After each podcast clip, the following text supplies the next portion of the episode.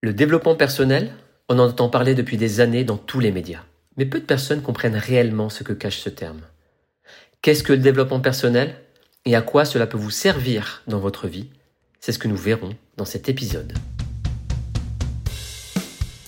Bienvenue dans la pause coaching, le podcast de développement personnel qui vous aide à mettre plus de conscience dans votre vie et à prendre votre vie en main. Commençons tout d'abord par une définition du développement personnel. Selon Wikipédia, le développement personnel est un ensemble hétéroclite de pratiques appartenant à divers courants de pensée qui ont pour objectif l'amélioration de la connaissance de soi, la valorisation des talents et potentiels, l'amélioration de la qualité de vie, la réalisation de ses aspirations et de ses rêves. Selon le site Goldmap, le développement personnel est une démarche globale de réflexion sur soi et de valorisation de son potentiel dans le but d'améliorer la qualité de sa vie et de réaliser ses aspirations profondes. Que peut-on retirer de ces définitions? Tout simplement que le développement personnel, c'est se connaître et s'améliorer. Et l'objectif de cette démarche, c'est d'améliorer la qualité de notre vie. On peut maintenant se poser la question, à qui s'adresse le développement personnel? On pourrait dire qu'il concerne celles et ceux qui veulent se connaître et s'améliorer, devenir une meilleure version d'eux-mêmes, améliorer leur qualité de vie en changeant de l'intérieur plutôt qu'attendre que leur situation s'améliore de l'extérieur. Car vous le savez, de nombreuses personnes sont insatisfaites de leur vie, elles souhaitent que leur vie s'améliore, mais elles attendent que le changement se produise à partir de l'environnement externe. Elles attendent que tout se transforme positivement sans qu'elles n'aient rien à faire. Et le souci, c'est que ça ne fonctionne pas comme ça. C'est même plutôt le contraire. Les choses qui ne vont pas bien dans notre vie se dégradent généralement si on ne fait rien. Par exemple, si vous êtes dans une relation de couple où vous vous disputez régulièrement avec votre partenaire et que vous attendez qu'il change ou que votre relation, votre problème s'arrange tout seul, eh bien c'est le contraire qui se produira. C'est votre partenaire qui a de grandes chances de vous quitter, car lui aussi sera insatisfait de la relation. Et quand il y a insatisfaction dans un couple, il y en a toujours un qui part avant que l'autre le fasse. De la même manière, si vous êtes malheureux ou malheureuse dans votre couple et que vous restez par peur d'être seul, votre relation ne s'améliorera pas. Et plus le temps passera, plus il y a de chances que ce soit votre partenaire qui finisse par vous quitter. Car si vous êtes malheureux avec lui ou elle, il y a de grandes chances pour qu'il soit malheureux lui aussi avec vous. Donc, si nous souhaitons améliorer notre vie, il est important d'avoir une attitude proactive, de prendre notre vie en main et de procéder nous-mêmes à des changements afin qu'elle s'améliore. Revenons au développement personnel.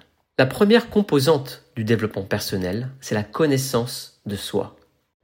Car l'amélioration de soi passe par la connaissance de soi. Comment améliorer quelque chose qu'on connaît mal ou qu'on ne comprend pas?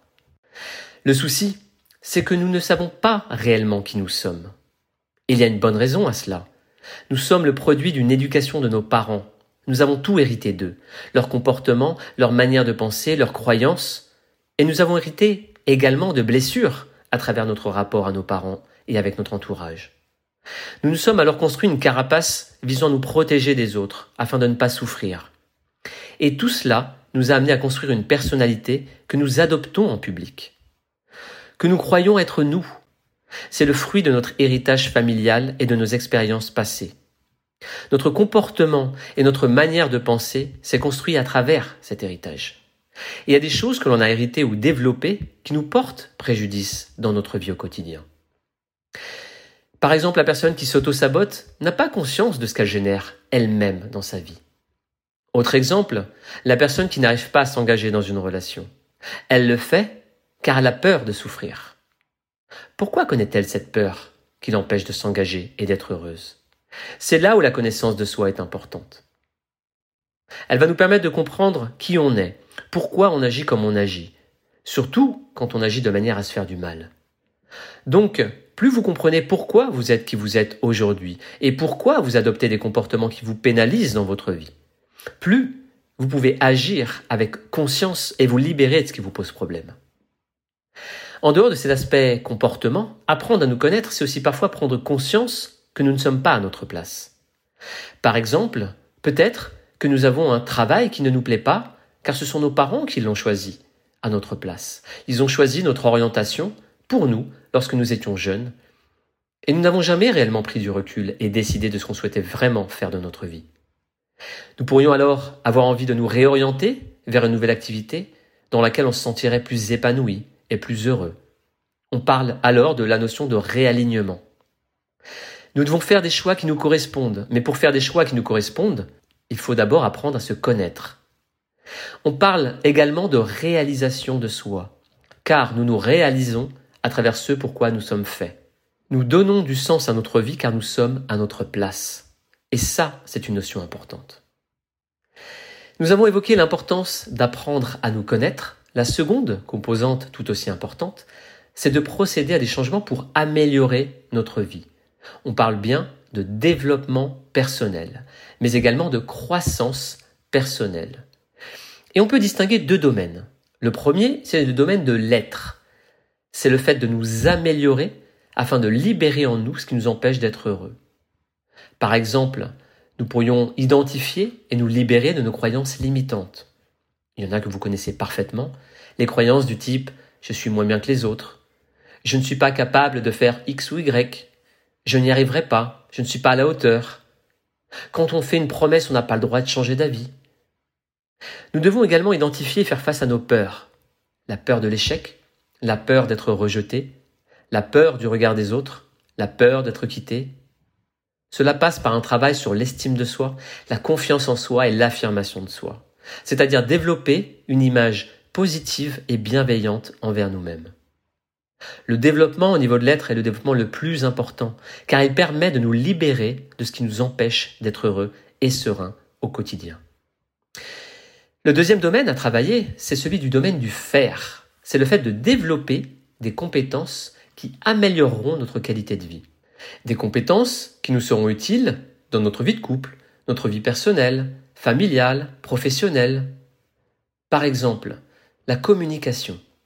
Apprendre à communiquer nous permet d'entretenir de meilleures relations aux autres, dans tous les domaines de notre vie.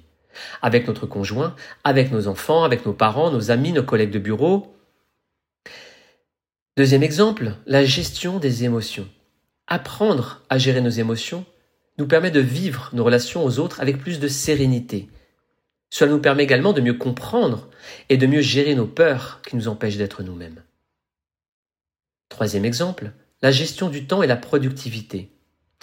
Si nous sommes plus productifs et gérons mieux notre temps, cela va nous permettre de disposer de plus de temps pour nous, de manière personnelle, pour notre conjoint, notre famille, nos enfants, vous devez prendre conscience que ces compétences sont importantes et elles ont un impact significatif sur votre qualité de vie au quotidien.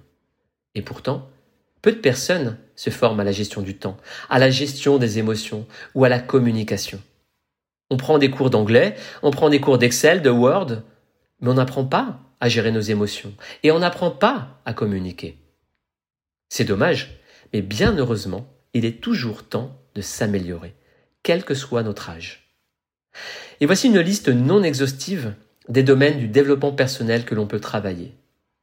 La connaissance de soi et la réalisation de soi, les compétences émotionnelles, les compétences sociales, la santé, par exemple l'alimentation, l'activité physique, la gestion du temps et la productivité, les finances, c'est-à-dire comment mieux gérer son argent, car l'argent apporte une qualité de vie non négligeable et permet d'éviter certains problèmes d'argent qui peuvent avoir un impact sur notre famille, sur notre vie de couple, etc. Parlons maintenant des coachs de développement personnel. À quoi sert un coach en développement personnel?